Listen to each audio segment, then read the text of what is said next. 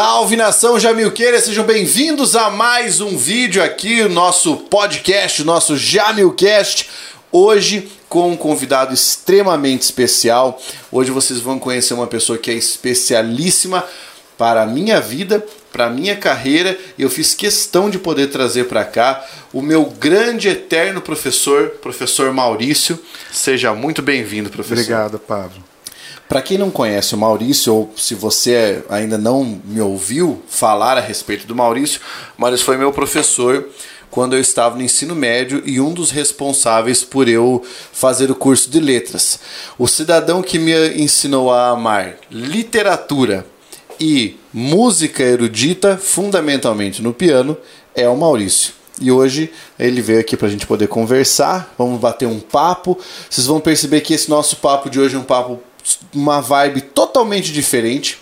O Maurício não é aquele professor de cursinho preparatório acelerado, corrido assim, é uma pessoa de uma fala tranquilíssima, serena e tenho certeza que vocês vão gostar.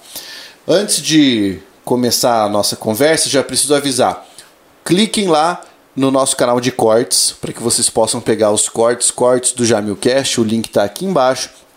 Você vai fazer a sua inscrição ali para ter acesso a esses cortes, tá? E aqui na descrição do vídeo você também tem várias outras coisas importantes. É muito importante que você leia. E é claro, se você ainda não fez inscrição no canal, só clicar aqui ao lado e fazer a inscrição. Professor, toda vez que eu começo uma entrevista aqui, eu faço três perguntas fundamentais: o seu nome, a sua idade e o que você faz. Tudo bem, isso é fácil de responder. Eu me chamo Maurício César Menon, tenho 53 anos, quase chegando aos 54, né? e sou professor com muito orgulho e muito amor. Quanto tempo de magistério, professor? São 32 anos de magistério. 32 é. anos. Fora um outro, eu trabalhei antes, porque eu sou daquela geração que começaram a trabalhar aos 14 anos de idade. Né? Se concluía a oitava série, ia para o ensino médio, estudar à noite e trabalhar durante o dia. Isso era a realidade da, da década de 70, início de 80 ali, para quem era de classe média pobre, como era o meu caso, mais para pobre do que para média. E então eu tive um tempo também que trabalhei no comércio, transportadora, né? Eu tive ali uns 3, 4 anos que trabalhei nisso, né? Mas sempre o que pulsava em mim era o magistério. Sempre o magistério. Sempre, desde criança. É, então, falando em criança, como é que foi a sua infância?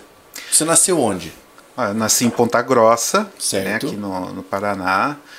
Morei lá até os de 6 para 7 anos de idade. Cheguei a fazer a, a, o, o meu primeiro ano Lá fui alfabetizado lá num colégio muito antigo, que para você ter uma ideia, onde minha avó estudou, Ponta Grossa tudo é antigo, né? Uhum. Nesse colégio em especial, minha avó estudou, minha mãe, os irmãos, todos, e A eu geração, e meu irmão também. É, é, é um colégio de gerações. E até hoje ele existe, é bem no centro ali de Ponta Grossa. E aí vim para Cascavel é, onde morei por quase 34 anos. Né? Fiz toda a minha base formativa, estudei em um único colégio aqui, né? colégio estadual, depois... Qual colégio? Colégio Costa e Silva. Ah, no Costa e Silva. Isso.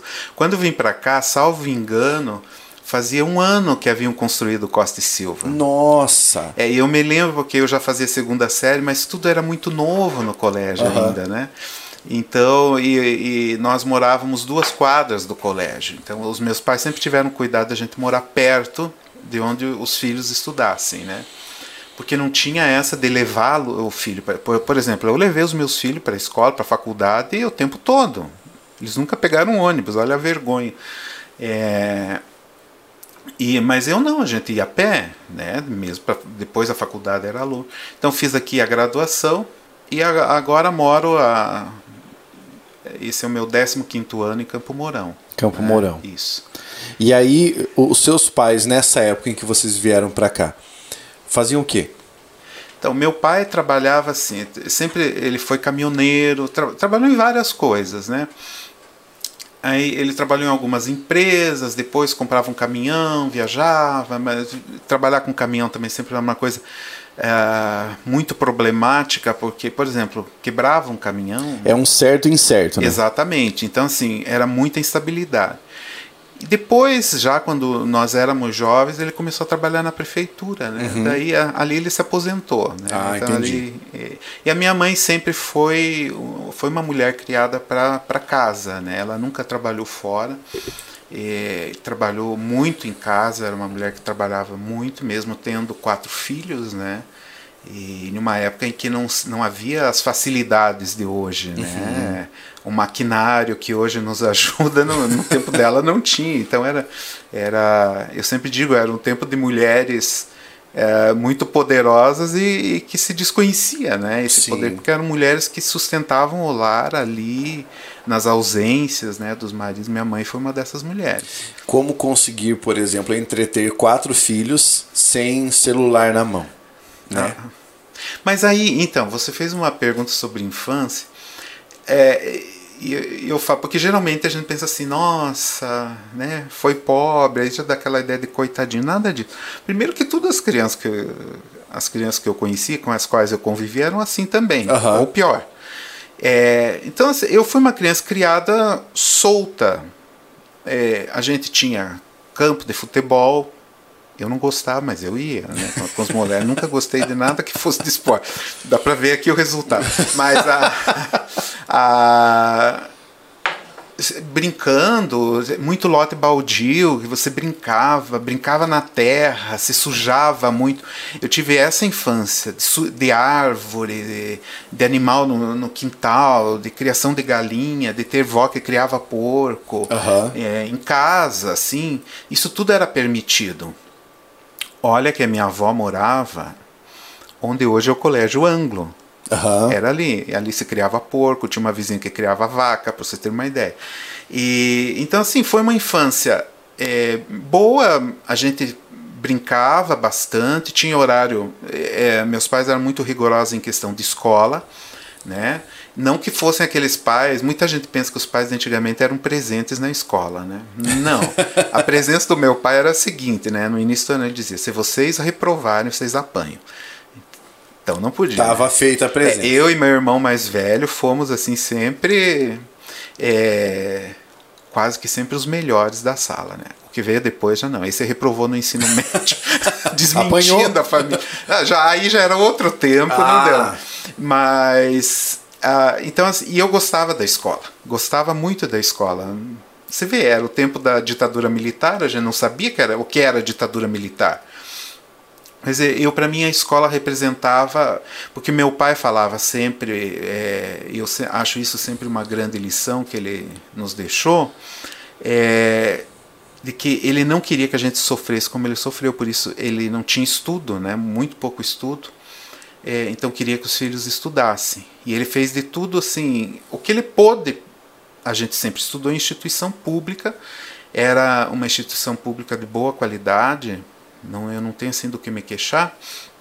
E, e ele, assim, foi a forma como ele nos apresentou a escola. E a escola, hoje eu sei que para mim a escola representava naquele momento, na época não tinha isso a única forma, talvez, de é, ascensão social, né, eu vi era pelo estudo.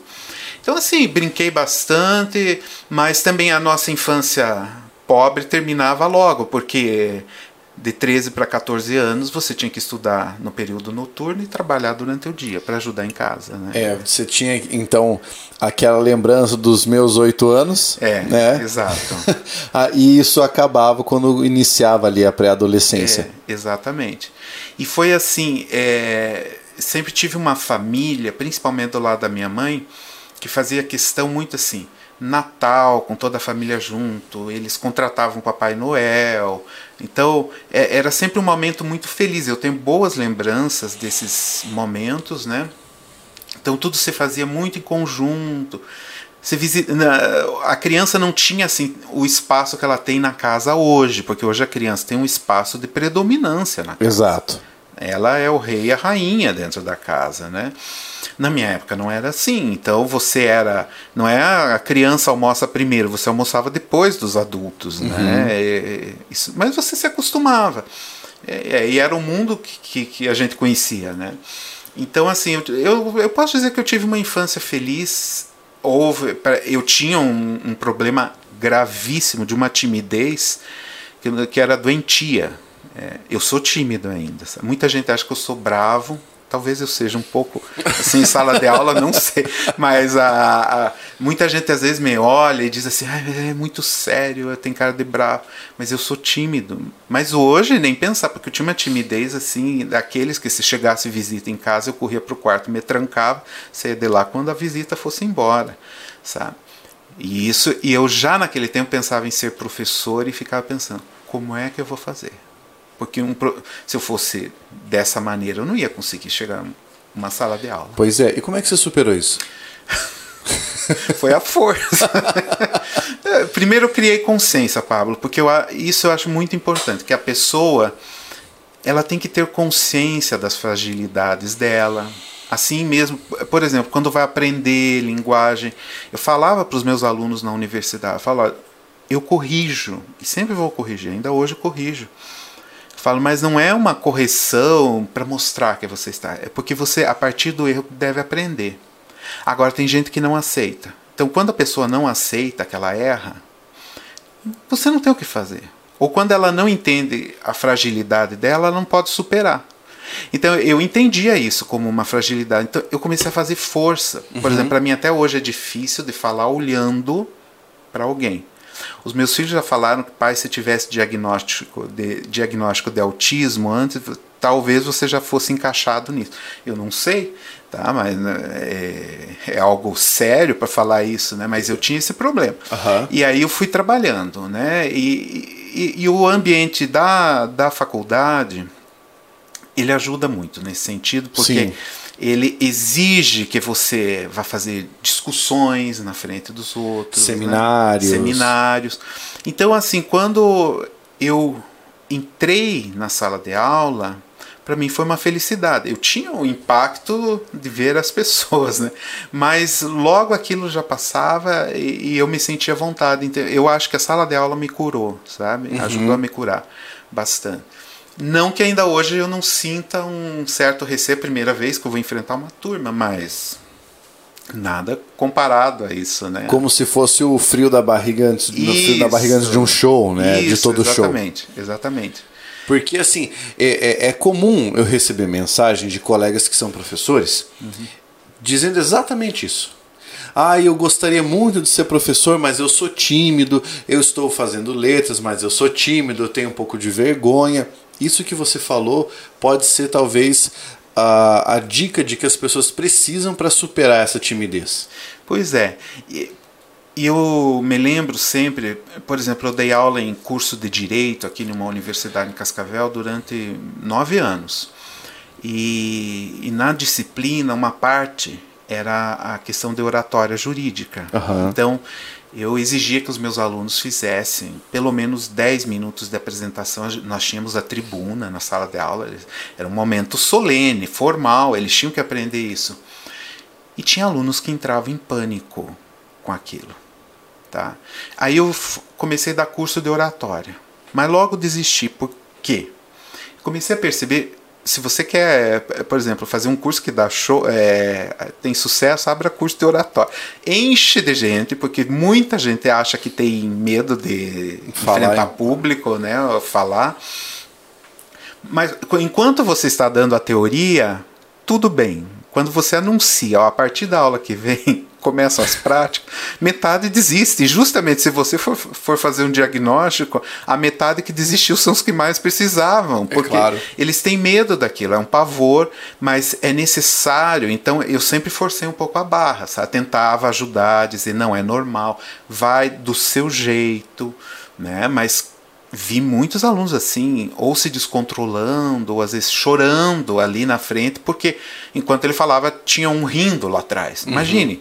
Agora, se eu, eu falava, mas veja bem, você vai enfrentar um ambiente na área do direito onde a pessoa não vai rir, ela vai tentar destruir os seus argumentos na sua frente.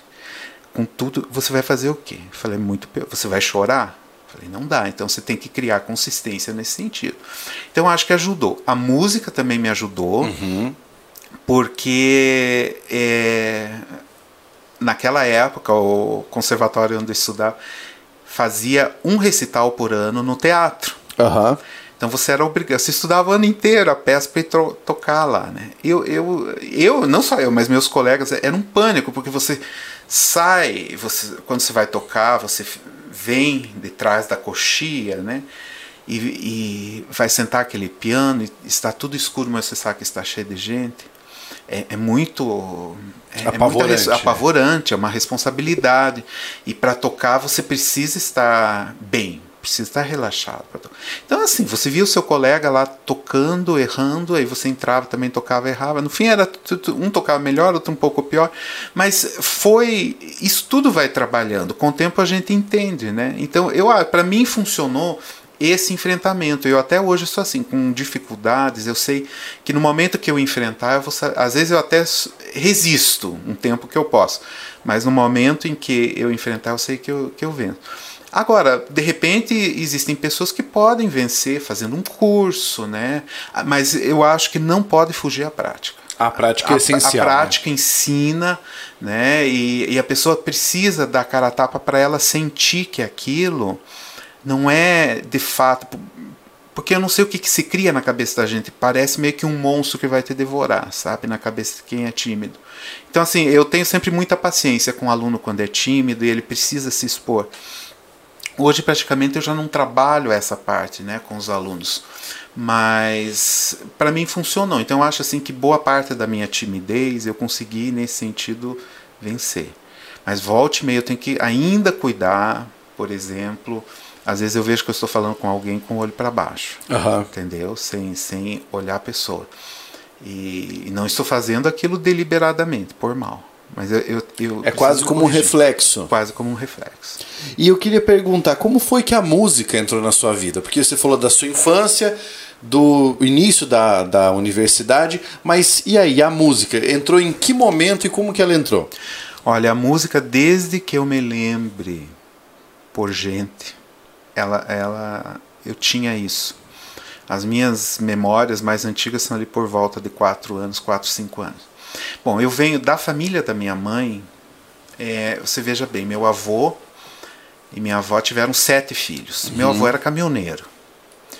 Adorava a profissão, ele adorou a profissão até até quando se aposentou, ficou doente depois de se aposentar, porque ele adorava. E olha que ele viajava, começou viajando de carroça, depois caminhão, o tempo que a 277 nem asfalto tinha. Nossa Ele era Senhora. daqueles de atravessar caminhão no meio do rio, entendeu? Então era daquela Nossa. safra, ah, como diz, raiz mesmo. Raiz né? que ia descampando o local. né? Exatamente. Ah, e ele se orgulhava muito disso. Mas você vê, ele foi um, um homem assim, pobre, muito lutador, que conseguiu é, sempre suprir muito bem a família. E ele gostava tanto de música que ele falava para os filhos que todos os filhos deveriam estudar música. Então ele deixava os filhos escolherem um instrumento. E aí, então, por exemplo, a minha mãe fez o curso de acordeon. Ela se formou. Ela foi a única que se formou em música na família. Eu tive uma tia que estudou piano muitos anos, depois parou. É, eu tenho um tio que toca piano ainda hoje, mas toca mais, é, como a gente diz, de ouvido, De ouvido. né? Mas todos eles tiveram uma iniciação musical, pelo menos, ou bandolim, ou acordeon, ou violão, ou piano. Então, por exemplo, na casa da minha avó tinha um piano. E eu me lembro desde criança, eu abrindo aquela tampa, o teclado me fascinava de tal maneira, o principalmente o teclado, aquela coisa branca, né? aquelas 88 teclas ali, brancas e pretas, e eu queria sentar e tocar alguma coisa. É, Mas não podia, você não podia mexer, né? tinha aquela coisa. E depois, é, eu sempre tive essa questão da minha mãe tocava em casa, tocava Aham. acordeon. Eu achava bonito, mas não, acordeon tem tecla, mas tinha fole, assim, não. E eu É a- queria a fazer. tecla, folha e a baixaria. do Isso, lado, né? exatamente. E, então, assim, não era o que me atraía, sabe? Aí eu frequentava. Então, assim, eu tinha verdadeira adoração pela música. No- nos finais de ano, minha mãe, lá em Ponta Grossa, ainda quando eu morava, sempre levava, nos levava na aquele tempo era Hermes Macedo, para quem não sabe o que, que era o shopping da época. Sim, houve tá? em Cascavel. É, né? houve, é. exatamente. Comprei meu piano lá, inclusive. É? é foi, na, foi um dos últimos, inclusive, num consórcio. Mas a Hermes Macedo, então ela levava pra gente escolher um brinquedo pro Natal. E eu sempre chegava, havia muito assim, havia uma sessão só de instrumento musical para criança e tinha uns pianinhos de madeira. Era ali que eu ia, eu nunca ganhei. E nunca soube por quê. Eu sempre achava porque era muito caro. Eu ganhava corneta, eu ganhava instrumento clarinete de criança. Eu gostava, tá? Era, pelo menos saía som, eu fazia música, eu já, já começava a tirar coisa de ouvido uhum. naquele tempo, antes de conhecer nota. Depois que eu vim saber assim que meu pai tinha resistência, porque é, é, havia um preconceito de achar que piano era um instrumento para menina, ah, entendeu? Entendi. Mas o meu negócio era piano. Aí não sei se posso contar como que eu cheguei ao piano. Claro que pode, fique à vontade. tá, não sei às 10 da noite. não, mas eu serei, tentarei ser breve. Aí eu frequentava a igreja, já tinha. Eu, eu venho de uma família de tradição protestante. Dá licença. Fica à vontade. E, e na igreja que eu frequentava, tinha um órgão eletrônico e tinha um pastor que tocava o órgão, né? Eu era fascinado, né? Porque o órgão ainda tinha dois teclados, porque o meu negócio era com o teclado, né? Tinha dois teclados e eu ficava olhando e pensava e ouvia aquelas músicas, né? E então era um tempo não é como hoje que na igreja tem pessoal que toca bateria, Sim. guitarra, essas coisas, né? Não, naquele tempo era proibido inclusive, não se podia. O órgão havia e havia igreja que tinha um piano. A minha na época só tinha órgão. E eu tinha de 12 para 13 anos e eu comecei a falar, porque assim, era impossível, Pablo, para mim estudar piano por causa do valor. Uhum. Você vê, estudar. Pensar em comprar um piano então, Menos ainda. Né? Menos ainda. Um piano naquela época era o equivalente a você comprar um carro. Entendeu? Então, assim, é, eu brinco, os meus alunos riem disso, mas a minha mente, se eu fosse numa casa que eu julga, para eu julgar uma pessoa rica, tinha que ter duas coisas. Se tivesse piano, a casa podia ser de madeira pequena, mas para mim era rico. Se tivesse piano e piscina, então era podre Nossa de rico. Senhora tá? Porque piscina também era outra coisa que fascinava a gente. E se tivesse um piano na piscina, a pessoa era maluca. É, então, a, aí eu falei tanto com a minha mãe, enchi tanto os pacová dela, falei, fale com o pastor, vê se ele não me dá aula. Mas a aula já embutido gratuitamente, né? Claro. Porque não, não tinha como pagar. E ele aceitou. E aí eu ia aos sábados lá e ele começou a me ensinar em um único livrinho, era um livro de criança, até o livro era emprestado, né? A carência era tanto que o livro era emprestado. E eu me lembro que eu fiz todo o livro em três meses. E em três meses eu já tocava um dos hinos da igreja, assim que ele me ensinou, porque havia um inário com 500, e eram músicas difíceis, né? Assim, e eu nunca me esqueço que ele me ensinou a tocar aquele hino, eu aprendi facilmente.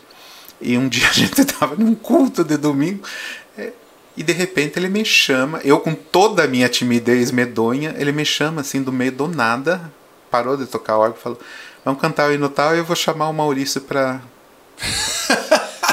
Gente, aquilo. É, eu não sei como. Eu, eu quase morri. Eu fui, mas eu lembro porque é, no órgão eletrônico você depende do pedal para fazer. A, aumentar a sonoridade uhum. né, no pedal. A minha perna não conseguia parar naquele pedal. Né? Só que aí entrou uma outra figura na minha vida que foi essencial. É, veio uma missionária alemã, porque a minha igreja era de uma missão alemã. E, e aí eu frequentava uma congregação lá para baixo da Festival, eram umas sete quadros. Eu lembro que nem ia ônibus para lá. A gente parava, o ponto final era em frente, o que é hoje aquele redondo da União Oeste, sabe? É, e ela tinha um harmônio Harmônio, não sei se você sabe o que é, que é o Sim. órgão que não é eletrônico, né? você tem que pedalar para sair som. E, e, eu fiquei encantado com aquilo. E, e daí ela falou, mas você toca. E daí eu falei que eu queria aprender piano, não sei o quê. E você veja, ela tinha, ela recebia por mês uma quantidade de dinheiro de alguém da Alemanha que enviava para o Brasil para poder é, dar suporte a jovens que quisessem estudar e não tinham condições. E aí eu fui beneficiado por essa oferta. Ai, que maravilha. Né? E, e aí eu comecei para aula de piano. mesmo, né? Fazia com uma professora particular que dava aula para os filhos de um outro pastor é, que também era alemão. Os filhos todos estudavam música e comecei a fazer piano, que era o que eu queria, porque eu gostava do órgão, mas o órgão não era o meu ponto final, a questão era o piano. E daí, depois, logo eu comecei a trabalhar, daí já cheguei aos 14 anos, e, e, você sabe que, e ela, essa, essa mulher, hoje ela já é falecida, né, já voltou para a Alemanha, depois que se aposentou, faleceu, mas foi uma pessoa que me ajudou muito no sentido, não só de pagar, mas foi com ela que eu conheci a música clássica. Uhum. Ela foi quem me apresentou a Bach, por exemplo, entendeu? Eu lembro que até ela tinha uma coleção de discos e no domingo na casa dela se ouvia música, né? E ela me explicava, eu ficava fascinado com aquilo, com os sons, com tudo e com as histórias que ela sabia contar. E então assim foi uma pessoa que culturalmente é, me abriu as portas né? Uma coisa que eu sequer tinha noção do que estava acontecendo na época. E, e de, mas também alemão tem espírito prático, então no, e, e, eles estão corretos nisso. No momento que eu comecei a trabalhar, bom, agora você tem condições de, de pagar a sua aula, né? Então vamos dar essa oferta para outra pessoa. E ali eu comecei também a. Foi muito difícil, para você ter uma ideia, eu tinha uma professora com quem eu tinha aula das seis e meia às sete e meia da manhã. Que professor faria isso? Eu não faria. Mas essa minha primeira professora fez isso para mim, das seis e meia, sete e meia da manhã. Aí eu saía da casa dela e ia para o trabalho, que eu entrava às oito. Né? E depois, aí foi assim, tive algumas interrupções até o momento. Eu já fazia faculdade quando é, e já fazia o conservatório, mas também uhum. sempre muito difícil para estudar tudo sem piano em casa, estudando sempre na casa dos outros ou na igreja. E, e daí foi que eu uh, fui convidado a trabalhar no conservatório como professor. Eu tinha um emprego na Copel naquela época, para você ter uma ideia, que eu detestava, eu nunca detestei tanto, mas não, não eram as pessoas, era o emprego. O emprego. O emprego. Por quê? era para trabalhar no tempo, para você ter uma ideia, os computadores eram umas máquinas, era uma mesa com um tecladinho assim que você punha. Sabe o que é você ficar da uma da tarde às sete da noite digitando faturinha de luz? Era aquilo. E daí tinha. Então você ficava aqui. Tá, ou naqueles micro, uhum. que quando dava um calorão em Cascavel ele não funcionava, porque eram assim os primeiros, né? É, e eu fazia, o salário era bom. Eu fazia faculdade de manhã, já ia para emprego à tarde. Era um bom salário, assim. Para quem não gosta de gente, trabalhar com máquina é a melhor coisa, ah, né? claro. Então, e eu, eu não, embora tímido, gostava de gente, né? Mas é, então eu não gostava do trabalho por isso. Então, quando veio a chance de dar aula no conservatório, mesmo que eu fosse ganhar menos, eu optei por ser feliz. Eu pedi a conta no outro dia, sabe? Sem tirar nem pôr. Sem titubear, já foi para lá. Fui. E aí eu comecei a, também a ter alunos particulares. Eu ia nas casas dar aula. Andava esse cascavel. Era bom que mantinha assim eu nunca fui nunca fui magro você sabe disso. Mas assim eu, mantinha meu peso porque eu andava muito né? Às vezes andava 10 20 quadros para chegar de um lugar ao outro. E foi assim. Depois comecei a dar aula também de português né? Já formado em letras. Então a música entrou dessa forma e só cresceu. Então ela ela veio primeiro ainda. Eu sempre digo a, a música é meu primeiro amor uhum. né? a literatura chegou depois eu pedi para o Maurício contar isso para nós, porque, ele, como eu falei, ele foi responsável por eu ter me apaixonado por música. Talvez ele não saiba quando isso aconteceu, ou tenha memória, mas eu falei sobre isso num podcast. É, é, aqui eu fui para dar uma entrevista e eu vou falar isso aqui para que vocês saibam. Então foi o seguinte: quando eu estava no ensino médio, Maurício me deu aula de literatura. E ele teve um dia uma ideia de levar os alunos até o conservatório, né, o som e ritmo, que é o conservatório onde hoje eu estudo piano por causa do Maurício. E aí ele levou a minha turma, ele estava falando sobre romantismo, falando sobre a, as escolas literárias. E ele falou assim: então agora eu vou mostrar para vocês como algumas músicas né, relacionadas a essas estéticas soavam. E eu sentado bem lá na frente, porque eu já gostava da aula de literatura do Maurício, na hora em que ele tocou o primeiro acorde, foi como se sei lá, se ele tivesse conseguido baixar um espírito em mim ali. e a partir daquele momento eu fiquei apaixonado pelo piano e também pela música. E é algo, assim, pelo que eu sou grato até hoje. É, é engraçado porque às vezes o professor faz isso não necessariamente de uma forma automática, porque suas aulas nunca foram automáticas.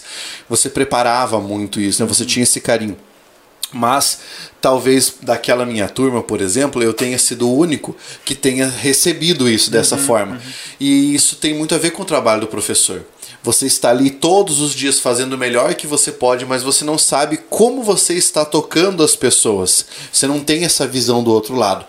E isso foi algo que para mim foi muito especial, me marcou muito.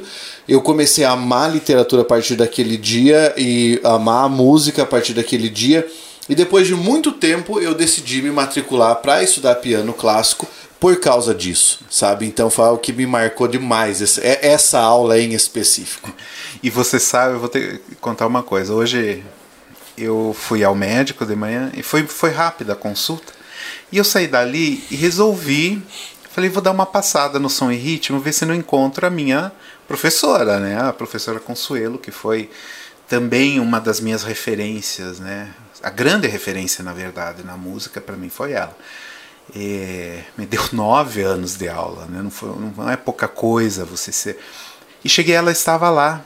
E daí batemos um papo e eu falei disso, daí eu comentei. Ah, e ela, aí até a secretária falou: Ah, é aquele rapaz assim, essa. Eu falei, Consuelo, ele gostou. Eu falei, a parte lembra daquelas aulas que eu dava aqui? Ela falou, lembro. E ela ficou muito feliz em saber, sabe? Da, daquilo. Eu falei, pois é, a gente não imagina, né? Que, porque assim, a minha ideia era, quando traz a, a, literatura com a música, porque a música, de alguma maneira, principalmente a chamada música clássica, ela é sempre tida como inacessível. É. E daí se criou um, uma espécie de clichê de dizer, ah, um jovem não gosta de música clássica. Isso não é verdade. Ele, ele às vezes precisa ser apresentado aquilo, ele precisa entender o que é aquilo. Mas eu faço isso até hoje, porque na minha universidade tem, eu pedi para comprarem um piano. Foi uma das primeiras coisas, inclusive, quando cheguei lá, eles compraram. E, então eu levo os meus alunos, né? Eu dou, são duas aulas que eu faço hoje, às vezes, às vezes é só sobre barroco, romantismo, é, como eu ensino médio, mas eu dou uma disciplina de humanidade chamada Tecnologia e Fatores Humanos. Uhum. E, e, há uma parte da ementa é, em que eu abordo a questão da tecnologia, ciência e as artes. Por quê? Porque os alunos que se formam em engenharia geralmente pensam que a engenharia está totalmente descolada das humanidades, das humanidades. e quanto mais das artes. E na universidade em que eu dou aula, os alunos são obrigados a cursar três disciplinas de humanidades. É, faz parte da. Eu acho importante isso. Muitos não gostam, sabe? Porque eles não podem achar que um curso seja só técnico. Quer dizer, ele não deixa de ser pessoa, ele não deixa de ter gosto, ele precisa ter humanidade para tratar com o próximo. Qualquer qualquer profissão vai desaguar no outro. Não Exato. adianta. E, e aí, quando eu levo, eu faço a primeira aula que eu faço, eu, vou, eu desmonto o piano e vou mostrar para eles o que existe de ciência e técnica ali. Isso que eu não sei nada de física, porque se eu soubesse, por exemplo, falar de física, da questão sonora. Ondulatória, ondulatória. primeira harmônica, é, etc. Mas eu vou puxando o conhecimento deles. Eu, então eu mostro por que, que um baixo, por exemplo, a corda do piano é uma corda só e vai de cima embaixo no piano. Por que, que onde, onde existe o som mais agudo, as cordas são menores, são três, o martelo é menor. Quer dizer, essa questão de proporção é uma questão física para se extrair o som, né, para afinação. Uhum. E eles ficam também assim muito interessados, porque daí eu tento mostrar para eles que essas coisas não estão descoladas, porque eu acho um grande problema é, da educação, e isso não é de hoje, mas é, é compartimentar o conteúdo. E eu não sei se existe uma outra forma, mas pelo menos a gente tem que ter noção de que as coisas não são compartimentadas. É. Isso me conduz a duas perguntas que eu queria fazer. Uma delas eu sei que vai ser mais longa, vai ter a resposta uhum. mais longa, então eu vou antecipar essa. Uhum. Qual é a sua opinião como professor, como uma pessoa que tem 32 anos de magistério e que faz um trabalho tão bom assim, sobre essa proposta que nós temos agora desse chamado novo ensino médio com os itinerários formativos? que é aquela ideia de que você terá algumas disciplinas que serão obrigatórias e outras dos seus itinerários formativos de natureza é, não facultativa, mas a escolha do aluno. Você já tem uma opinião formada sobre isso? Bem formada não tem, mas assim, isso é meio coisa de professor velho, tá? Então, até quem está assistindo tem que saber balizar um pouco isso. Em geral, quando aparece uma coisa nova, eu sou daqueles que tem uma certa resistência. Uhum. Eu nunca me atiro. Eu nunca acho aquilo maravilhoso. Beleza, vamos lá. Porque assim, eu vivi o magistério, principalmente público, com novidades anuais. Uhum. Um ano era assim, outro ano era assado. Quando eu saí, eu, eu vim de um ensino, por exemplo, em que a aula de português era ensino de gramática. Exclusivamente. Exclusivamente. Né? Você falava pouquíssimo. Redação, quando você fazia, era no dia do índio, eh, era dia de índio, de árvore. Você fazia aquelas redações clássicas, entendeu? De dia de alguma coisa. Literatura pouco se falava. Deixava-se para se falar no ensino médio não tinha nada a ver com a abordagem que a gente dá hoje. Né? Porque hoje, julgando, não era bem uma aula de literatura que a gente tinha. É, e quando comecei a dar aula, eu percebi, uh, fiz faculdade, aí foi bem aquele momento em que a gramática não pode ensinar gramática, é só texto. E eu vi tanto absurdo sendo cometido dentro da escola. E você foi vê, aquela incursão da é, linguística textual nas é, universidades, né, exato. da linguística. E, e, eu tive assim pouca linguística, porque eu acho que hoje assim, a linguística assim é um campo é, que tem predominância na maior parte das universidades e tem gente muito boa e muito séria fazendo. Não que não houvesse na época, mas assim, não havia ainda uma ressonância. E uhum. aquilo. Então, assim, eu tive, por exemplo, dois semestres de linguística. Eu só ouvi a palavra socir. Só isso. Parou ali. Muito mal dado, inclusive. Ah, tá? claro. Então, assim, é, o que eu tive foi uma nova. Eu já tinha uma boa base de gramática, Tá?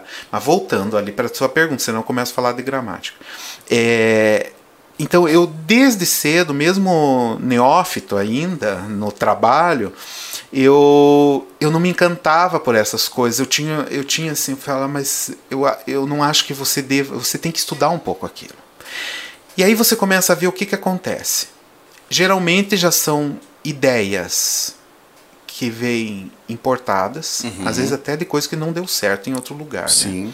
Mas tudo bem, aparentemente a ideia parece boa. Agora, qual que é o grande problema, a meu ver, no Brasil?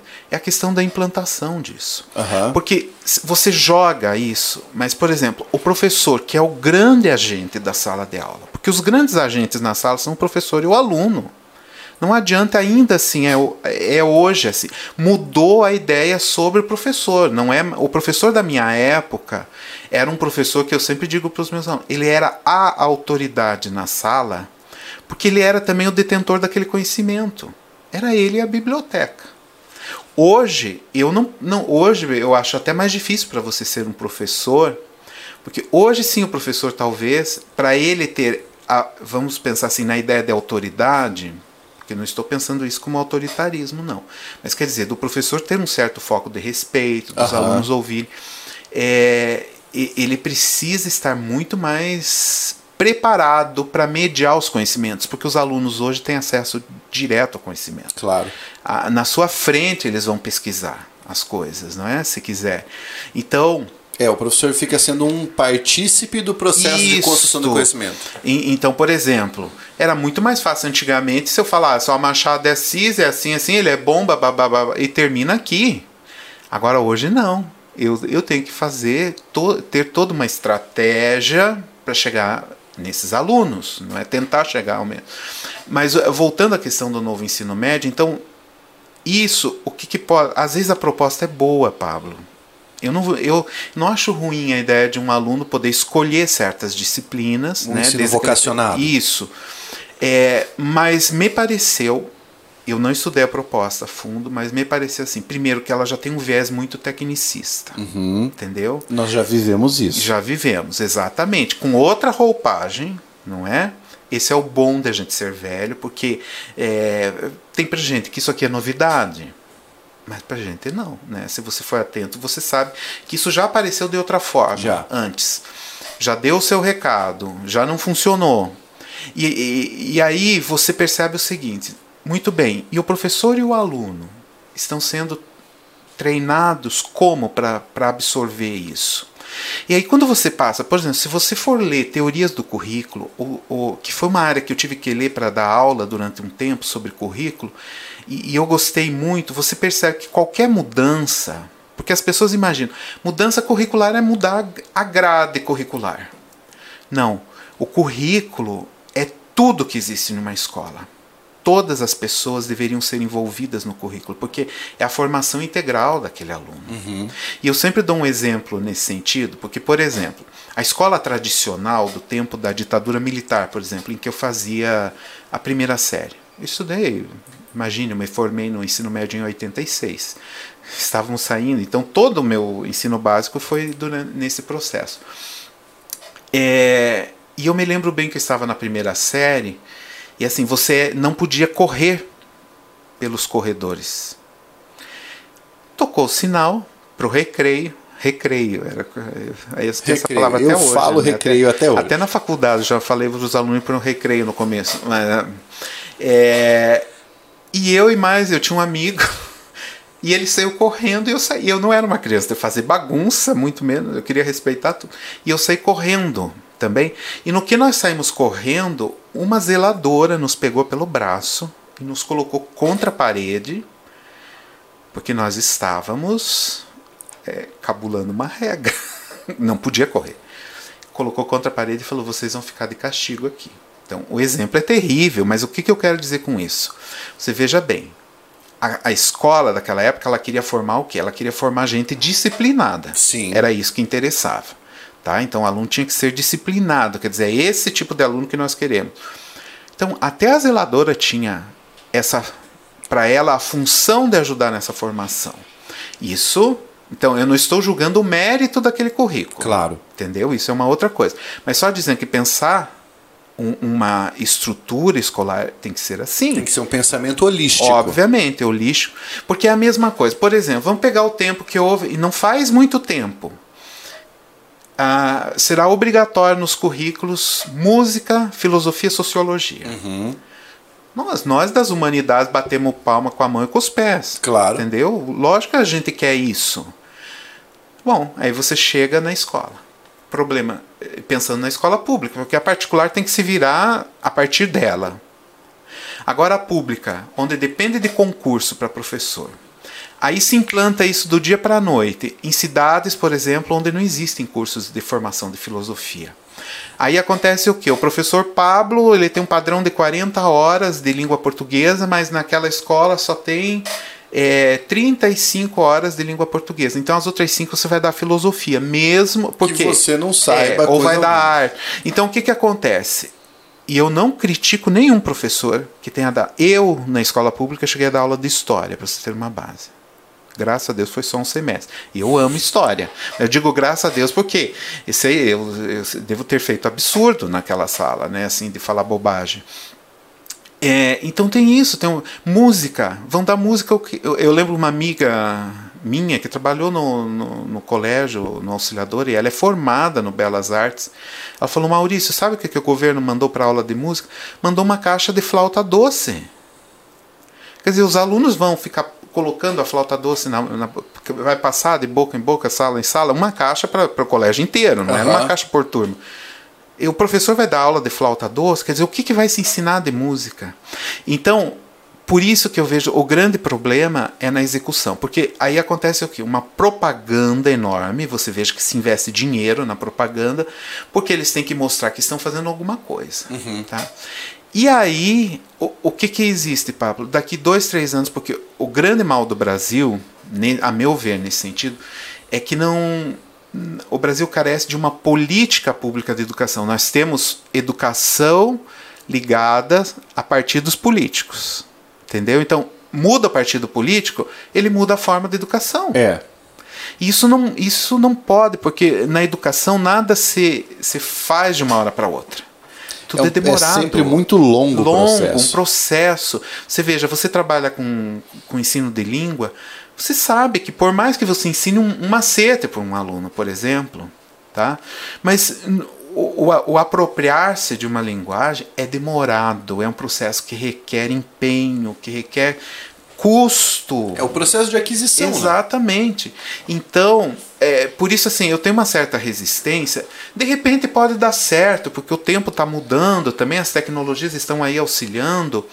Mas eu sempre assim, enquanto tem o povo ali na frente aplaudindo, ah, não, eu sou um dos últimos ali que estou sempre olhando de soslaio, né, assim de canto, para com certa desconfiança, é, porque eu já vi isso muito acontecer, principalmente na esfera do ensino público, o que me deixava sempre muito triste, porque eu sou um professor inteiramente formado pela escola pública, da primeira série ao pós-doutorado, entendeu? Então eu tenho assim um apreço pela escola pública. Eu dei e gosto muito da particular, dei muito tempo de aula. Você foi meu aluno lá nas universidades. Acho que um aluno bem formado é, não tem o porquê se ele estudou na pública ou na particular, importa o que ele é, eu tenho excelentes alunos de letras que foram meus na particular, que são ótimos professores hoje, que uhum. eu sei. E, então é isso. Agora, em termos de política pública, eu sempre eu não sei avaliar isso, mas no momento eu estou na desconfiança, como sempre fiquei. E eu sou muito criticado por causa dessa postura, às vezes, sabe? Porque enquanto eu era jovem, é que hoje o pessoal já vê isso como velhice. Uhum. ele é velho, então ele é natural que ele vê. Mas eles não sabem que eu desde sempre fui assim. Entendeu? Seguia desde sempre o ditado: a coruja de Minerva só pia ao entardecer, né?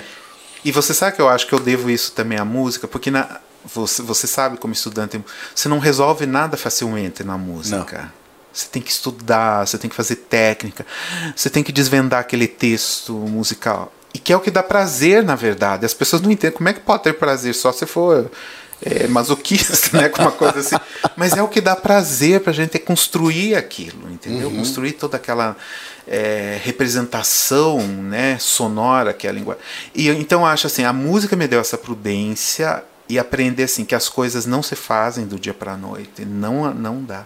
E eu sei que é muito anacrônico falar isso numa época em que as pessoas querem tudo, não é nem do dia para a noite, é de, de uma hora para outra. De uma hora para outra. Entendeu? O dia para a noite já está muito longo. É. A minha segunda pergunta tem muito a ver com a sua formação. Tá? É, então vamos esclarecer para o pessoal. Você é formado em letras. Uhum. O seu mestrado é em que campo? Então, eu fiz. Eu vou, eu vou falar então. Fiz o, a graduação em letras, português e inglês, né? E depois de quase 10 anos eu fui fazer uma especialização. Uhum. Que nesse tempo eu já, já comecei a dar aula, mesmo antes de me formar e fiz uma nesse tempo eu já estava apaixonado pela literatura então fiz uma especialização em literatura brasileira na Unicentro que foi o que me abriu para o universo acadêmico para essa coisa de querer galgar um espaço no meio acadêmico porque eu fiquei assim se eu já gostava antes de literatura ali para mim foi meio que a, a descoberta da América entendeu de onde eu comecei a extrair ouro que não parava mais. Excelentes professores e era uma especialização que acontecia só nas férias. Janeiro inteiro, julho inteiro e outro janeiro inteiro. Então eu ia, por exemplo, a Guarapuava e ficava lá de segunda a sexta, tendo aula de manhã e à noite, tendo o período da tarde para ler. Isso é maravilhoso. Ótimo. Tá? Porque você faz uma imersão não só com os professores, mas com os colegas, né? Você tinha um grupo de colegas, então aquela especialização para mim foi muito especial.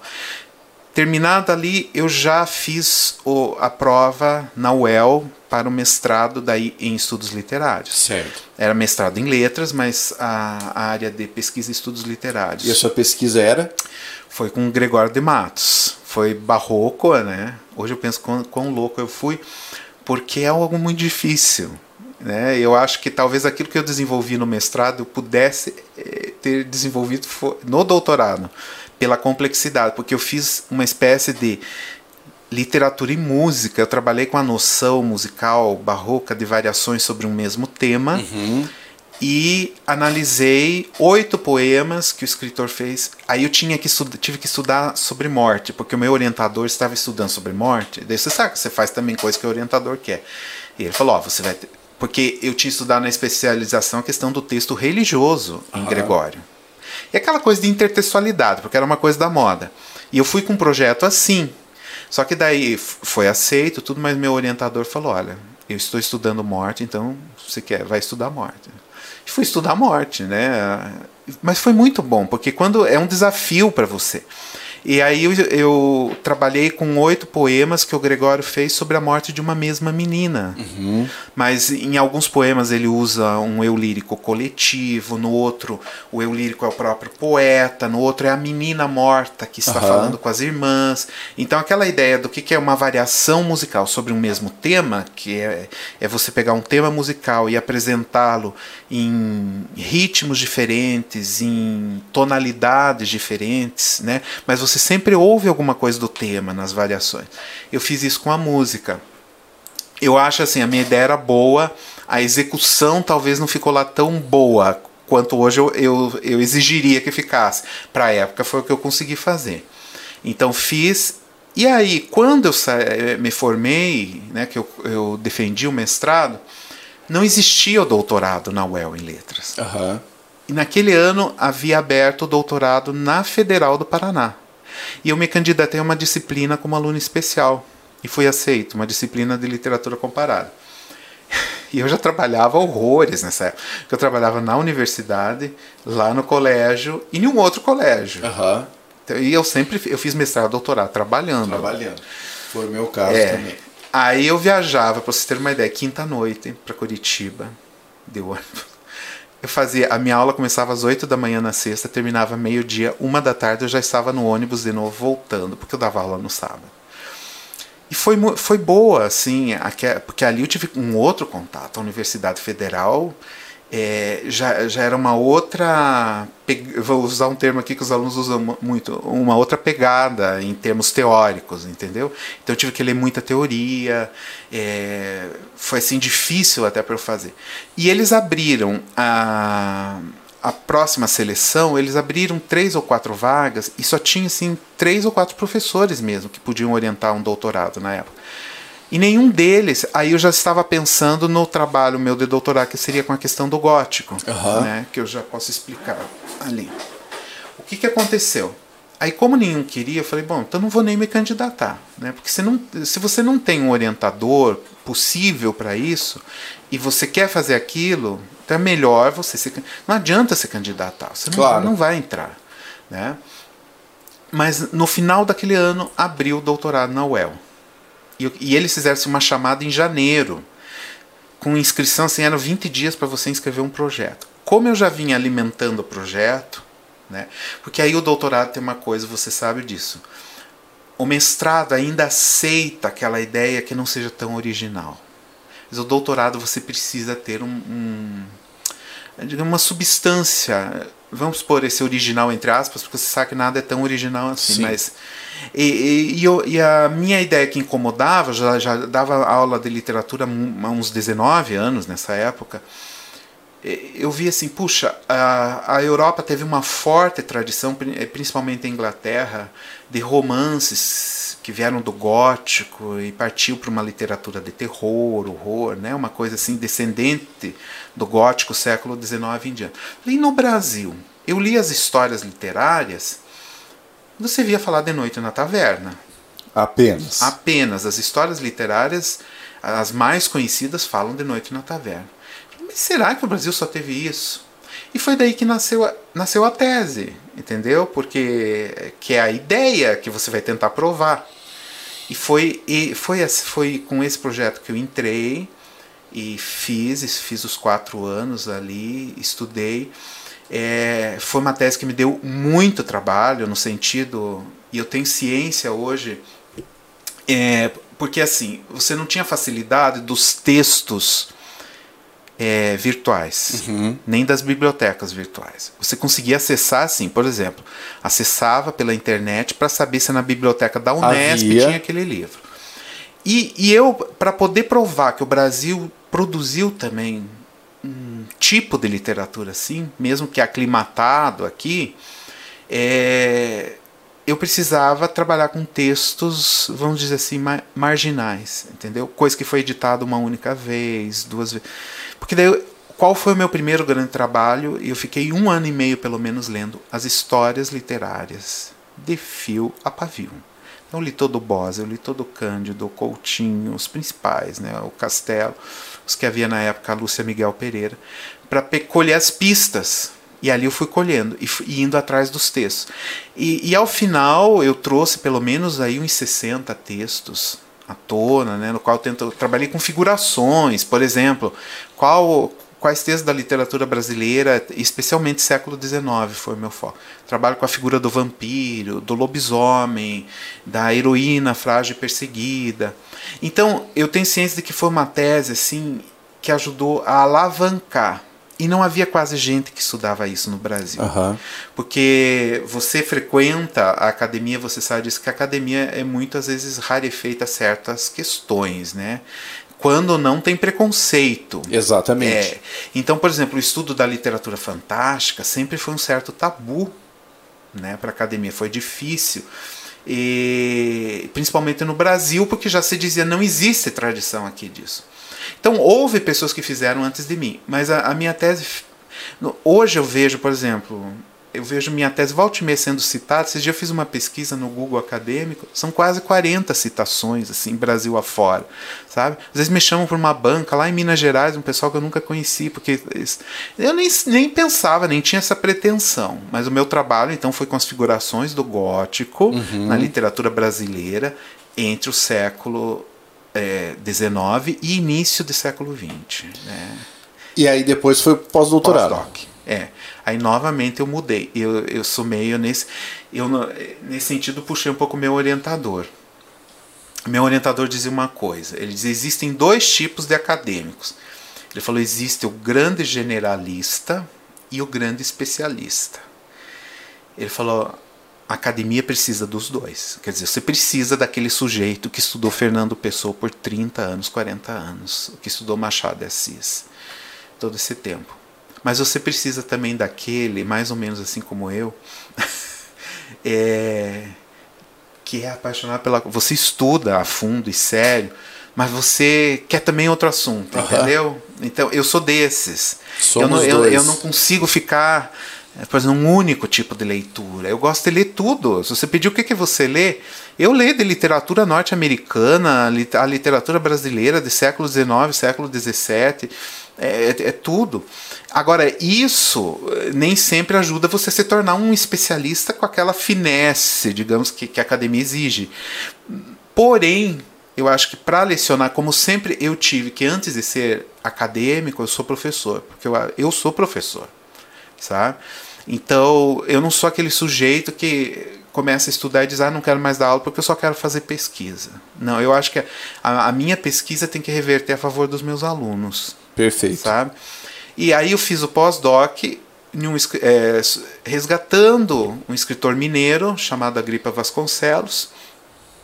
A princípio, aí foi para romance histórico. Você vê o, o, a dificuldade, porque você tem que movimentar toda uma teoria de novo, nesse sentido, né? E, só que eu fui muito bem supervisionado por uma professora que é uma das maiores autoridades em romance histórico no Brasil, que é a professora Marilene Weinhardt, da Federal do Paraná.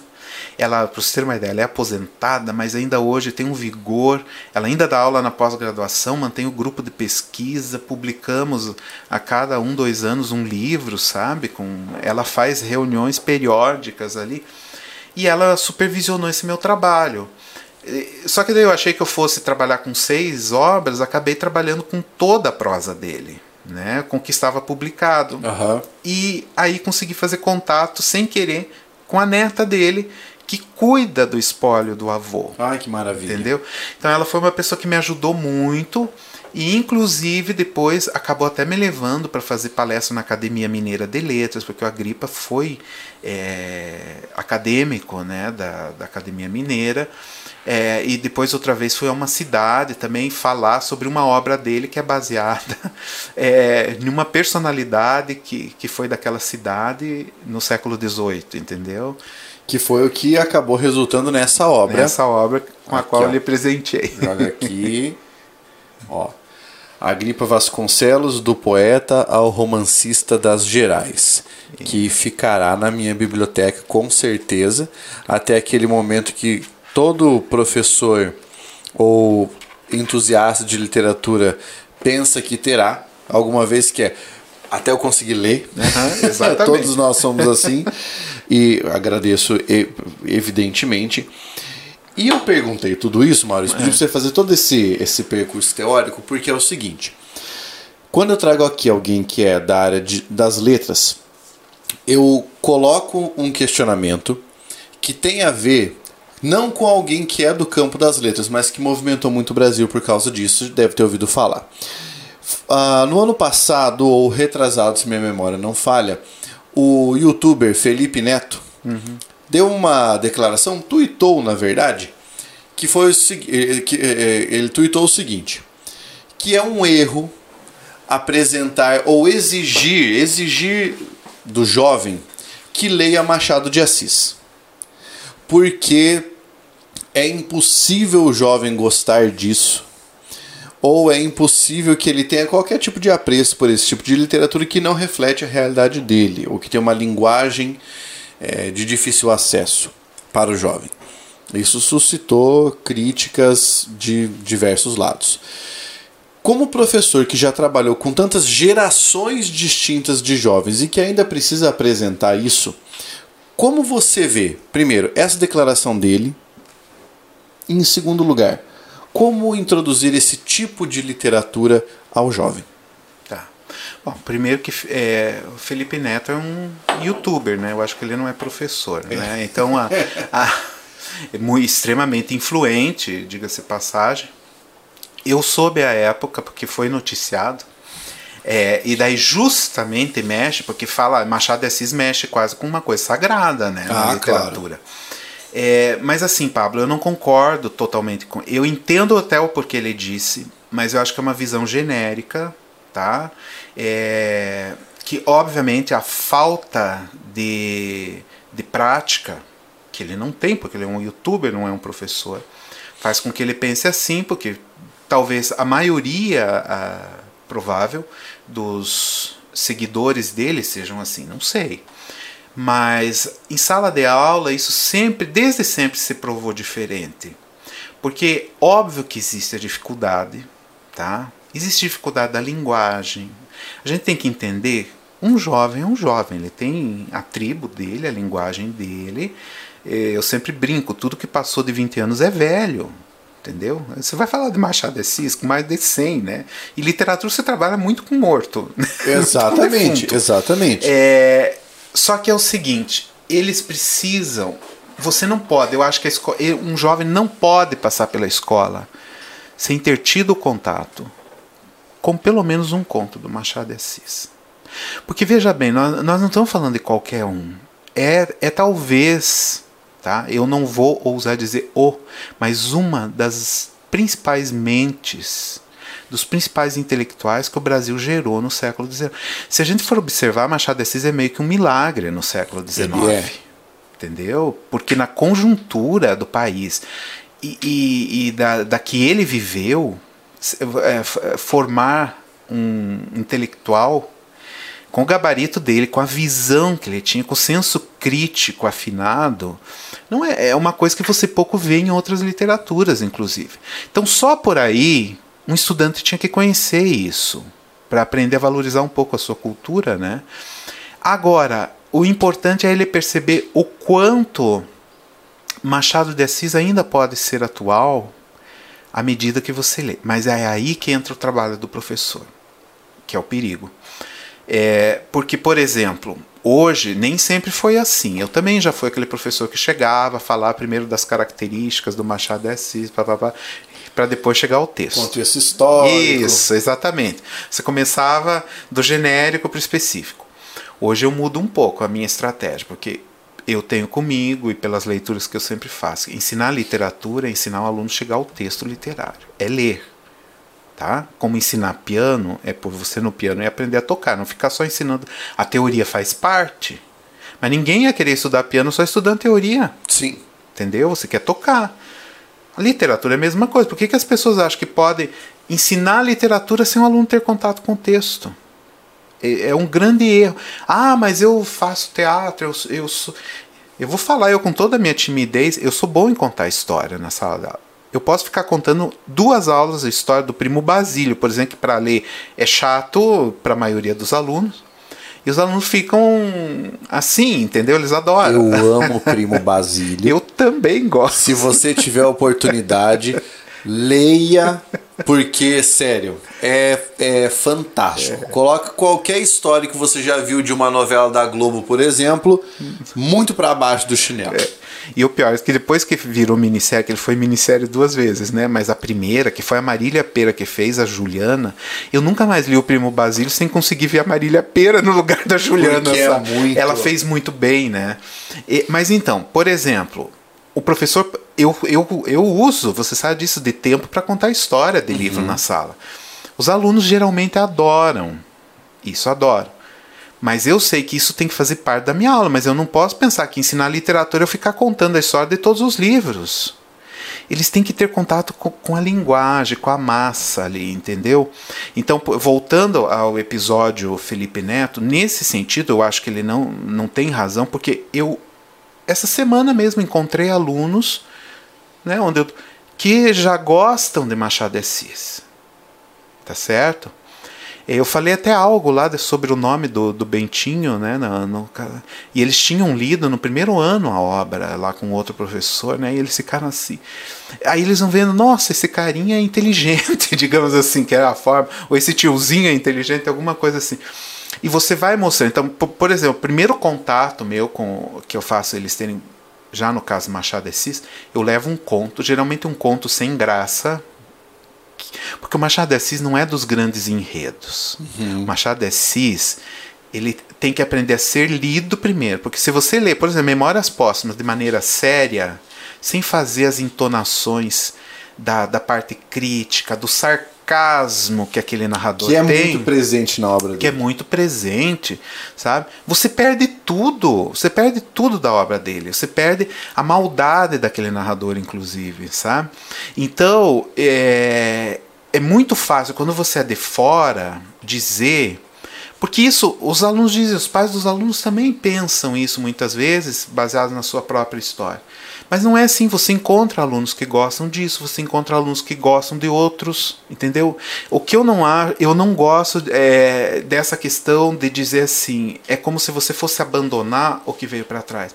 É você mutilar a cultura, é você mutilar a própria memória. É, da tua nação quando se faz isso.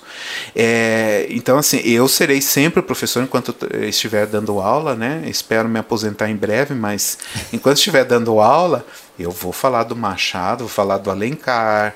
Se possível, fazer com que eles tenham contato, pelo menos, se não com o texto todo, com um trecho de um texto.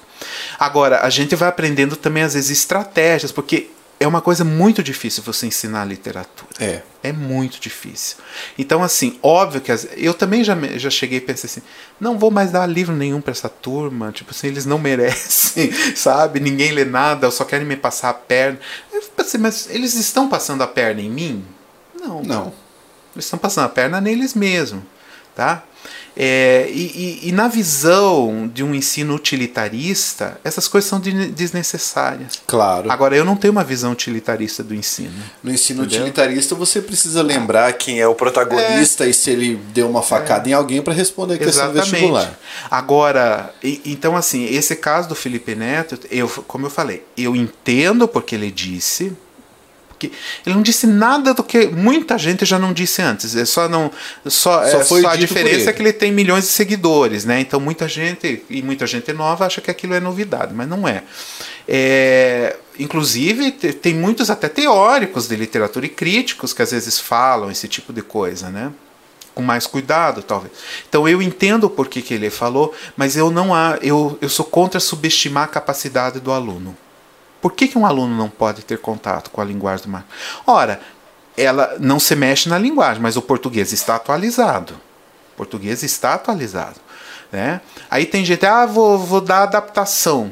Eu sou a favor da adaptação. Então, por exemplo, Machado é, adaptado para uma criança de quinta, sexta série, com linguagem. Tudo Perfeito. bem. Como a Ruth Rocha, por exemplo, adaptou a Odisseia de Homero, lindíssimo, para criança. Entendeu? Então, agora, um, por exemplo, os meus alunos do ensino médio, eu já ensino eles, vocês não vão ler a adaptação. Vocês não têm mais idade, vocês já estão velhos para isso.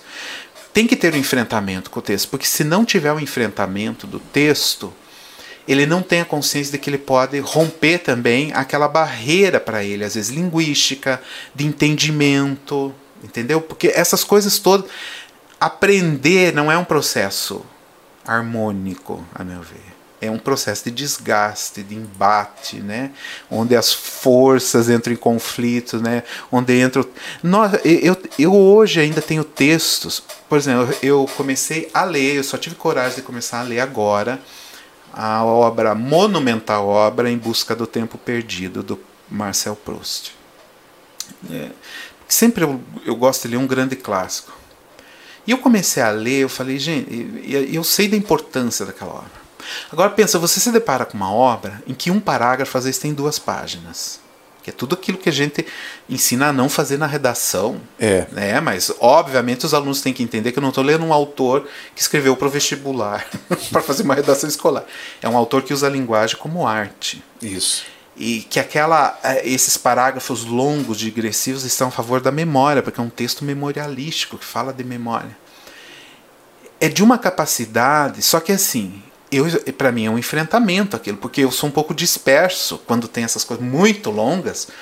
Então assim, eu estou lendo com atenção, de repente eu já pensei numa coisa aqui, mas eu volto, eu enfrento o texto. E não entendi, vou voltar, me confundi, volto.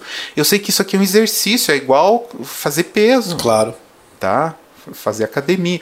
Eles riem também, os meus alunos, porque eles sabem que eu não faço academia. Eu fui fazer, fiz cinco meses é, é de academia, né? E era isso que era uma academia só para gente estourada, assim, só para gordo, doente, que tinha problema, sabe? Ela era especialista e eu tinha que ir nessa.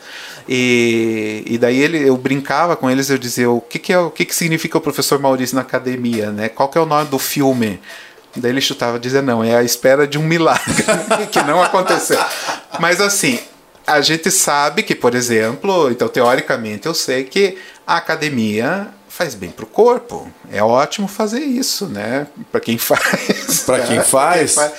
Agora, o cérebro precisa disso. Precisa. E, e o texto, a literatura é, é, é diria um, é uma das principais é, formadoras do nosso cérebro. Eu acho fantástico isso. Por isso, a, essa minha ressalva em relação à fala dele. Eu uhum. não acho que ela tenha respaldo.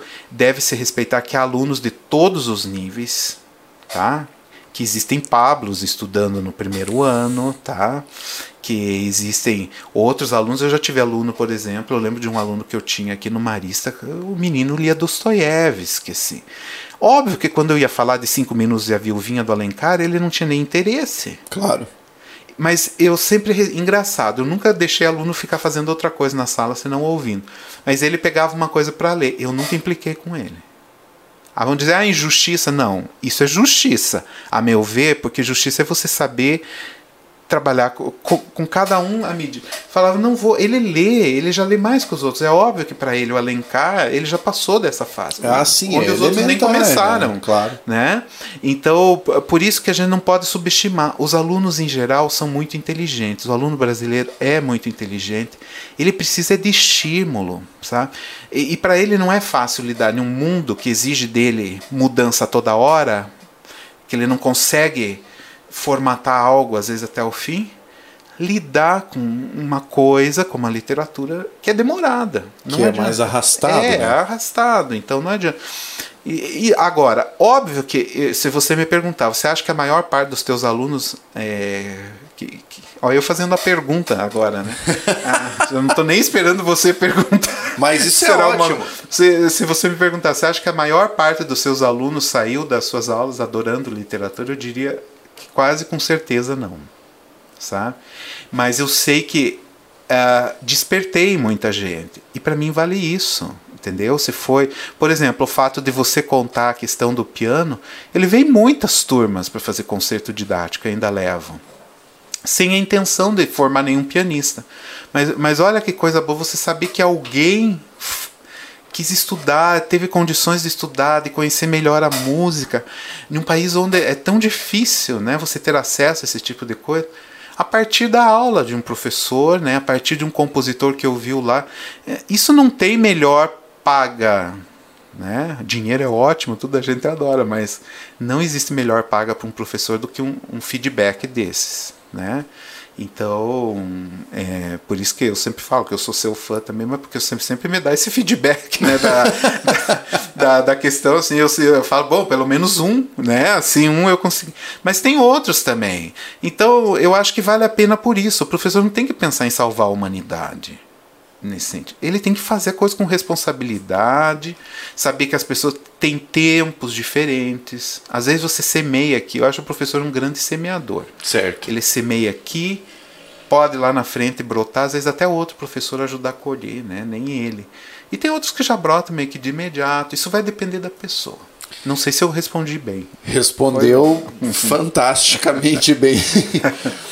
É, nessa parte do podcast eu faço algumas perguntas que são triviais. É porque tá. o, o, a nossa conversa está no nível aqui, sabe? Tá. Mas elas fazem parte quando nós vamos nos encaminhando mais para o fim da, da conversa. A primeira delas é: qual é a sua comida predileta? Jesus, você pergunta isso. Pra... Eu gosto de tudo. Mas assim, é não. que daqui a pouco vem a pergunta mais difícil. É. Gente, eu não sei. Eu não, é, se você me perguntar do livro eu, eu vou embora. e eu sei já que você sabe, vai perguntar. Já. Eu já até me preparei e não sei a resposta. mas. Putz, eu vou falar macarrão, mas não, eu gosto de tudo. É, são poucas coisas que eu não gosto. Uhum. É, então assim, eu sempre fui, fui, uma pessoa que tinha que comer, comer o que se apresentava, né, à mesa. Né? Hoje eu sou um pouquinho mais seletivo, chato, por exemplo, eu sou uma pessoa assim, a, a, minha esposa briga, né? Porque ela, fala, ela não pode repetir, por exemplo, uma carne no, de um dia para o outro. Por exemplo, se fez frango hoje, fizer amanhã, eu já não, é, eu já reclamo. Uhum. Como igual, mas reclamo, né? É, mas assim, em geral, como de tudo, sabe? De salada, de, de comida fitness a comida que mata, principalmente essa última. comida, então, diga uma que você não suporta, não gosta. Ó, eu vou, eu vou falar uma coisa aqui que para muitos eles vão falar como é que pode. Eu não suporto nada que seja. Eu gosto de milho, mas se for coisa com milho doce, eu tenho verdadeira aversão. Eu não suporto é. nem o cheiro. Pamonha, curau, sorvete. Esse dia eu vi, eu estava indo para indo a Londrina e tinha lá suco de milho. Me, me, deu ânsia só de pensar naquilo sabe? O que, que é um suco de milho? Tem gente que ama. Eu, eu, eu não suporto. de, milho é, eu não suporto. Eu, eu, o cheiro me faz mal eu não sei porquê e eu gosto do milho. Se, se eu vou cozinhar eu ponho milho na, nas coisas por exemplo mas salgado. Uh -huh. se, é, é, é com milho doce que eu tenho implicância. Você bebe? Olha não até de vez em quando ensaio uma cerveja. Eu bebo muito pouco, Paulo. E porque eu tenho esse tamanho, mas assim, se você me desse uma cerveja aqui, por exemplo, um copo, ao final eu ia beber. Primeiro que eu não sei beber, eu bebo tudo de um trago só. E eu já descobri com os meus amigos cervejeiros que eu não sei beber. Porque quem sabe beber cerveja vai bebendo devagarinho. Certo. Bebe um, um engradado inteiro, mas tudo devagarinho. E eu sou daqueles que. Eles, você não é, não é cervejeiro. Mas se eu tomo um copo assim, ao final já tô dando risada sem saber porquê sabe? Eu acho assim uma falha enorme eu não gostar de vinho. Eu já ah. tentei porque vinho é muito intelectual para ah, mim. Claro. Eu, acho, eu adoraria, por exemplo, pegar um livro na mão e uma taça de vinho na outra. Não vai. Eu fico aquilo. Já fui a jantares, põe vinho lá. Eu fico bebericando. Eu vou até o fim assim, tá? Eu, champanhe até eu gosto, mas eu bebo muito pouco. Eu já fui de beber mais refrigerante. Eu hoje bebo só assim final de semana, às vezes um suco, uma limonada, coisa assim. Água bebo bastante, mas, mas não, não me chamem, por exemplo, ah, vamos para um bar para beber. Para mim, tem que ter beber e comer. Eu vou mais comer que beber, com certeza. Em relação a produções cinematográficas, existe algum filme ou série que você diria assim, eu acho que é fundamental que alguém assista esta aqui porque é a minha predileta? filme ou série? Por enquanto tá fácil que eu perguntei de filme. O duro é que a gente nunca tem um, né? Mas eu vou falar agora pensando nos os meus alunos que fazem, por exemplo, aí de graduação e mestrado. Eles sabem que eu sempre faço assistir, e, e geralmente eles não gostam porque é filme mudo. É, mas eu acho, por exemplo, Metrópolis do Fritz Lang, né, é uma obra-prima, assim, mas é um filme pesado. O, os Tempos Modernos do Chaplin. E puxando mais, assim, eu gosto muito de filme, sabe? É Vou te dizer um dos filmes que eu mais gosto, você o o Drácula feito pelo Francis Ford Coppola, que é uma uhum. obra de arte.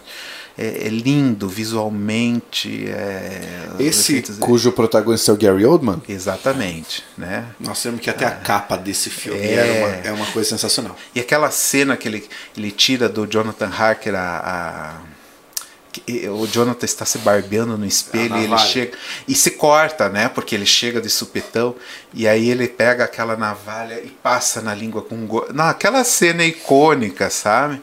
Então eu acho assim, há filmes muito bons que são importantes. Série, eu, eu sou eu comecei a assistir mais recentemente determinada série. Eu sou apaixonado por uma chamada uh, This Is Us, por exemplo, uhum. que agora vai para a última temporada. Mas tem uma que eu de paixão que é é o Dalton Abbey. Assisti, assistiria novamente, sabe? Mas eu assisto meio de tudo. Aquele lá dos dragões eu gostei também. O Game of Thrones. Exatamente. Gostei porque meu filho falava, você tem que assistir, você vai gostar. Só que a minha esposa não gosta muito dessa coisa ligada à fantasia. Imagine, eu sou todo da fantasia do fantástico, né?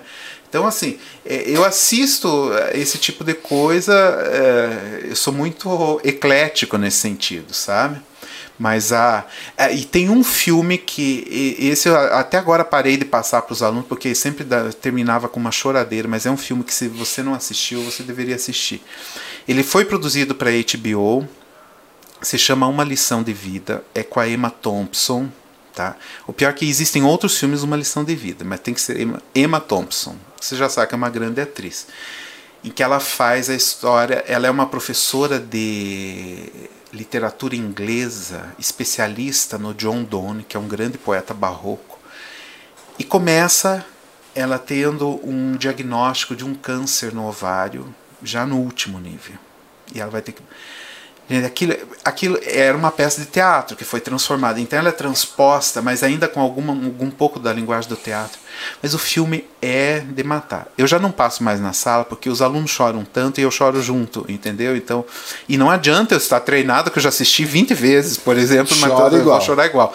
E, e, então, é, mas é um filme, por exemplo, os meus alunos de tecnologia e fatores humanos eu quero que assistam porque ali vai mostrar o que, que é o que, que é um professor muito bom, mas que agiu tecnicamente também ao, e que agora precisa de um tratamento humanitário e recebe um tratamento onde ele passa a ser segunda ou terceira uhum. instância no processo, uhum. entendeu? A falta que faz as reflexões. É muito bom esse filme. Antes das mais difíceis, compositor predileto. A ah, esse eu não tenho problema. Bach no céu, na terra e no mar. Todo mundo até enche o saco, porque eles me dizem. Porque, por exemplo, você sabe que eu gosto muito de Chopin. No meu segundo lugar viria Chopin. O meu primeiro é Chopin. É Chopin. Adoro Chopin e acho que o piano não seria piano sem Chopin. No entanto, por que, que eu gosto tanto de Bach?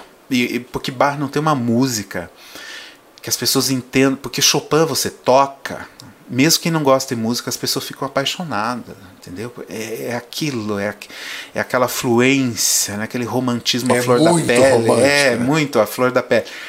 Agora, Bach é cerebral.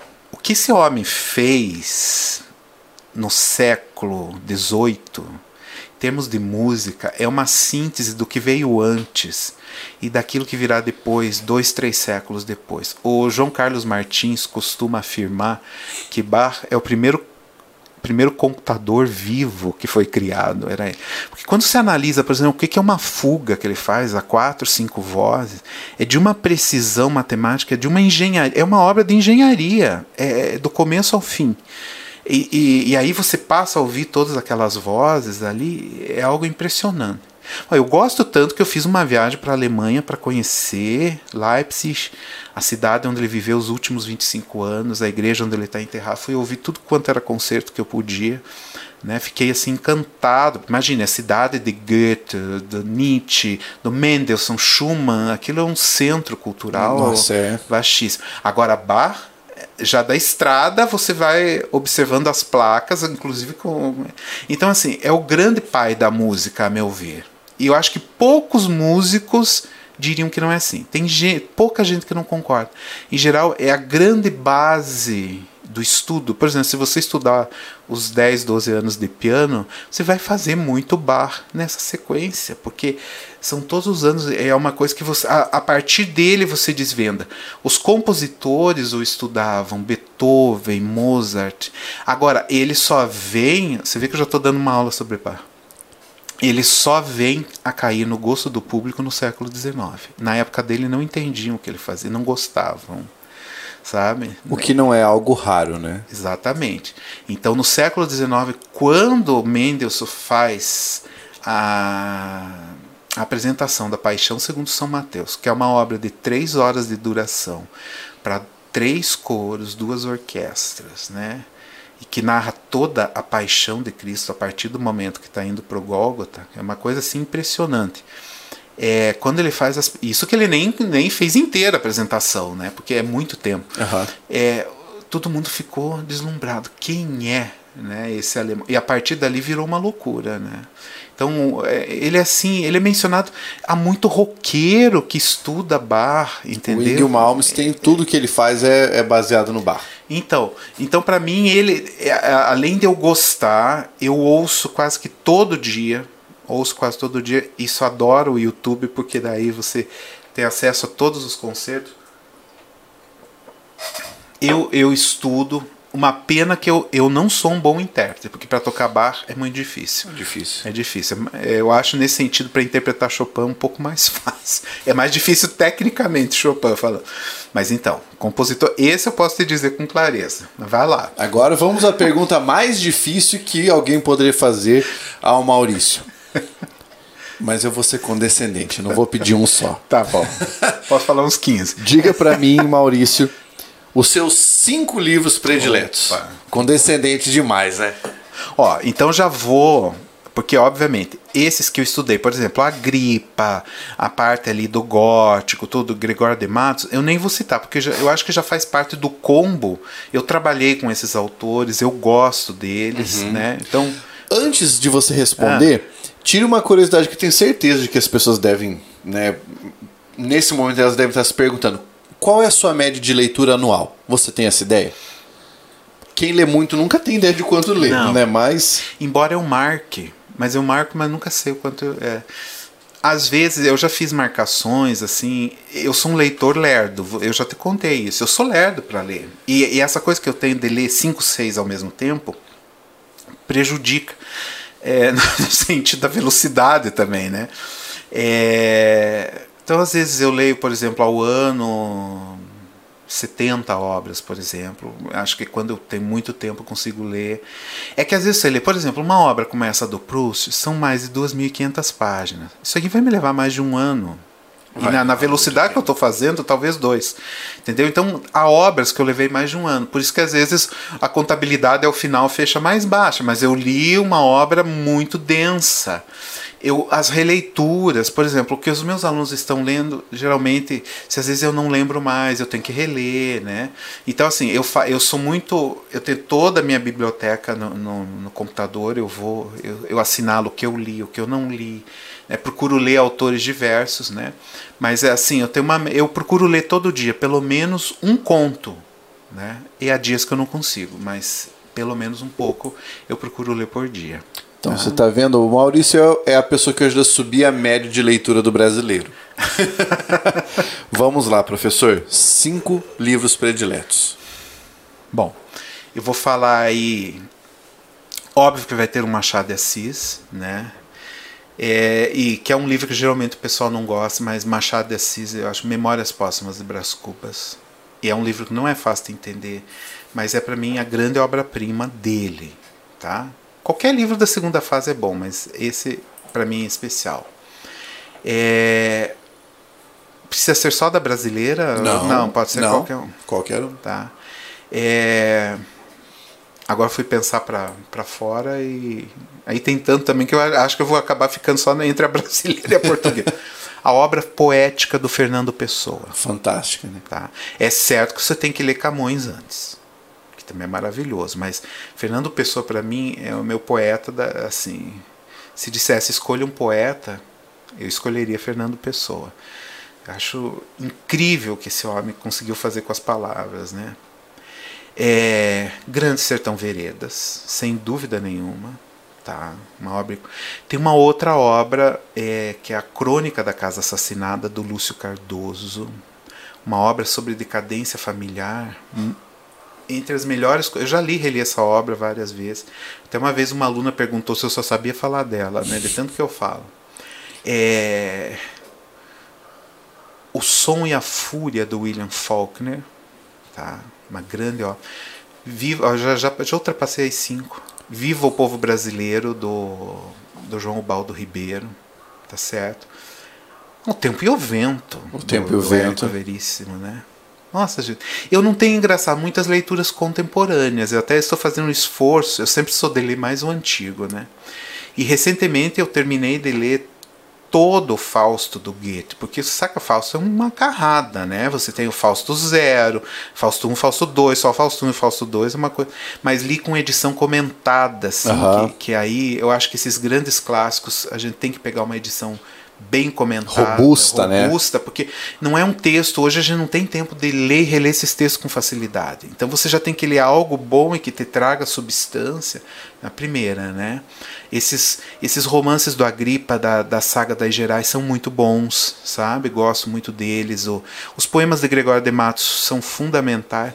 Ah, é tanta coisa, mas aí eu já disse os romances é, que eu julgo assim serem grandes dois grandes pilares um século XIX e século XX século XIX para mim Memórias Póstumas século XX Grande Sertão Veredas né? que são dois autores que um morre no ano em que o outro nasce É. né E- Quase como uma passagem do bastão. Exatamente. Um falou praticamente do mundo urbano, o outro quase sempre de um mundo regional, mas quase sur-regional, como dizia o Antônio Cândido, né? Porque não é uma coisa de um regionalismo ali, ele é universal. É, né? um Ele traz pela é um regionalismo universal. É.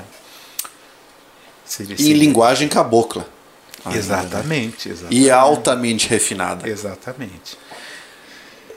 É uma missão, é, é uma missão em glória ter que fazer Tá. isso, né? Desculpe-me por ter Ah. pedido isso, mas é, é- eu, eu peço isso para os convidados. O pior é quando o convidado vem e não lê. Acontece também. Professor, eu queria agradecer imensamente por você ter vindo aqui, porque, bem, eu sempre falo para você que, que eu sou seu fã, que para mim é uma honra poder conversar contigo. E eu adorei esse papo, adorei, adorei poder ouvir mais ainda, sabe? Então, agora o microfone é seu para mandar um recado para quem está nos assistindo, falar onde eles podem te encontrar, ou se alguém quiser conversar contigo, né? Ou se você quiser, ah, eu, eu não, eu quero ser Rubem Fonseca, eu não vou falar com ninguém, né? Fique à vontade. Bom, então, pessoal, eu não sou muito internetico, digamos assim, né? Eu tenho um Instagram que eu fiz que se chama Literatura para Todos Menon, tá certo? Tudo juntinho, assim. Mas que, na verdade, a intenção dele é um, é um Instagram memorialístico, onde eu, eu queria um lugar para colocar as minhas obras, que eu desde obra infantil, biografia, best-seller. É assim, eu vou falar, com perdão da palavra, é um Instagram prostituído, entendeu? Porque é para qualquer coisa. Mas assim, tudo que está ali foram coisas que eu li ou que venho lendo. E eu tenho cuidado assim de postar romance, obras de poesia, teatro. Às vezes quando eu vejo que está acabando a lista do teatro, eu vou lá e leio mais um para colocar. E eu faço sempre um comentário sobre a obra, né? Esperando que alguém interaja. Sempre tem um ou outro que interage. Então ali podem é, me encontrar, seria um prazer, né? Eu devo ter 0,01% dos seguidores que o Pablo tem. Mas para mim aquilo já é um horror de gente, tá ótimo, né? Então, fora isso, né, cê, é só indo, na indo à universidade para me conhecer, né? Eu moro em Campo Mourão, eu trabalho na Universidade Federal de lá, né, na Tecnológica, na UTFPR. E, porque eu sou um professor assim, né? Não, não estou no, no vídeo e acho que não, não saberia trabalhar muito bem com isso, né? O vídeo, o Pablo já me proporcionou duas vezes, uma vez pelo Pelo Instagram. Instagram, que foi a minha primeira live, né? Que eu não conseguia nem entrar, que meu filho teve que ir lá ajudar, Aham. né? Aí esses dias eu fiz uma segunda, meu filho não estava, tava morrendo de medo. Mas eu consegui entrar. Ah, né? Falei, menos mal. E agora esse Lembra podcast. a história do enfrentamento? Exatamente, é né? E, e assim, como mensagem, o que, que eu posso dizer para vocês? Ó, leiam, leiam sempre, leiam mais tá? Querem ficar argutos, inteligentes, tá? Usar a linguagem com boa propriedade para expressar o pensamento de vocês. Leiam, leiam e leiam bem, né? Escutem boa música também, né? reverenciem a arte, isso é muito importante também ter um contato. Principalmente em um país onde a gente tem pouco, então a gente usa das maneiras, né? por exemplo, a internet nesse sentido nos ajuda, ela ajudou a democratizar e a trazer para nós. Então a gente não pode mais dar desculpa de que não tem como, você tem acesso pelo menos. Seria essa a minha mensagem, né? Simples e despretensiosa. Mas é. é sensacional. Você que estava assistindo até agora, muito obrigado por assistir até este momento. Eu sei que você nos cedeu aquilo que é de mais importante, que é o seu tempo. Então eu gostaria de que você evidentemente continuasse conosco, deixasse aqui o seu like, seus comentários, suas considerações, o recado que você quer que eu transmita para o Maurício futuramente fazer a inscrição no canal e acompanhar todos os links que estão aqui abaixo. Beleza? Um grande abraço e até a próxima.